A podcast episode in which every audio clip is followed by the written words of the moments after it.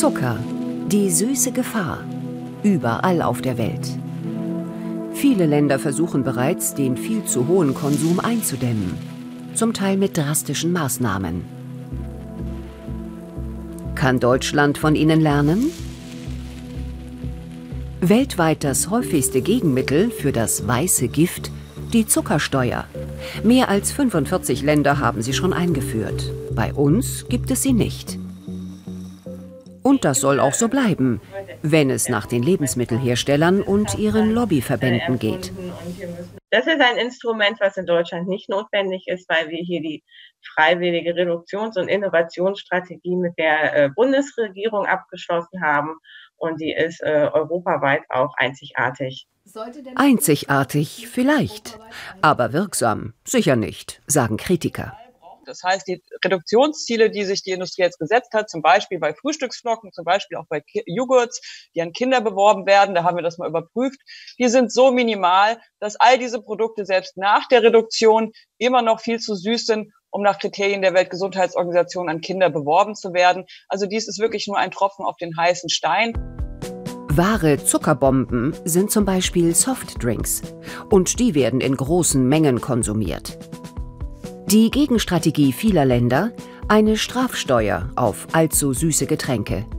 In Mexiko etwa stiegen die Getränkepreise nach Einführung der Zuckersteuer um etwa 10 Prozent, in den Vereinigten Arabischen Emiraten sogar um 50 Prozent.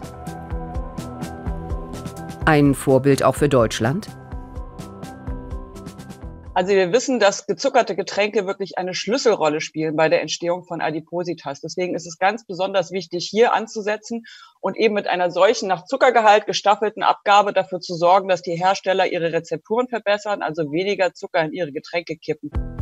Denn die höheren Preise durch die Strafsteuer zeigen erwiesenermaßen Wirkung. In einigen Ländern ging der Absatz um bis zu 20 Prozent zurück. Und man kann noch mehr tun, zum Beispiel Werbeverbote erlassen.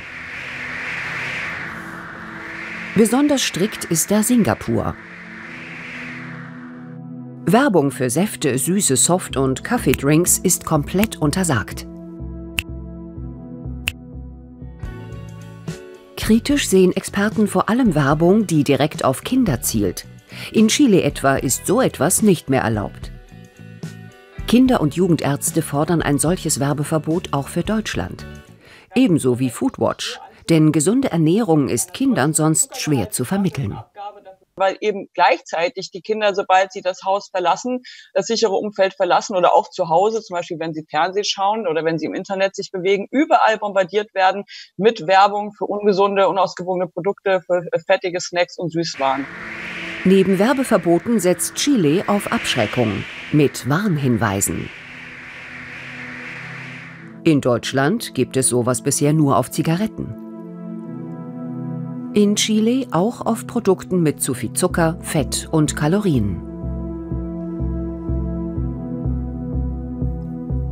Diese Schokolade sieht in Deutschland so aus und in Chile so. Das ist sicherlich auch sinnvoll. Ich halte persönlich jetzt aber auch den Nutri-Score für etwas besser, weil er eben noch differenzierter ist und weil er eben auch positive Nährwerte mit einbezieht.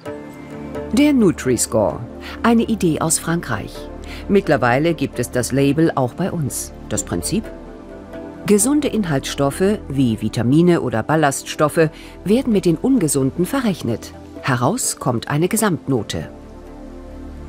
Doch bisher findet man fast nur grüne Ampeln, etwa auf Gemüse oder Fisch. Rote Label sieht man kaum. Kein Wunder, denn der Nutri-Score ist freiwillig. Und das findet die Lebensmittelindustrie auch richtig so. Wir sind dafür, dass es ein freiwilliges Modell bleibt. Wir haben eine verpflichtende Nährwertkennzeichnung. Das ist die Nährwerttabelle. Die ist im Moment auf allen verpackten Lebensmitteln auch schon zu sehen. Und äh, der Nutri-Score soll ein freiwilliges Modell bleiben, so dass äh, jeder äh, nach seinen Geschwindigkeiten das Modell auch einführen kann äh, oder eben auch nicht. Und so machen Lebensmittelhersteller bei uns weitgehend, was sie wollen. Ihre Lobby ist mächtig und eine verpflichtende Ampelkennzeichnung für Europa nicht in Sicht.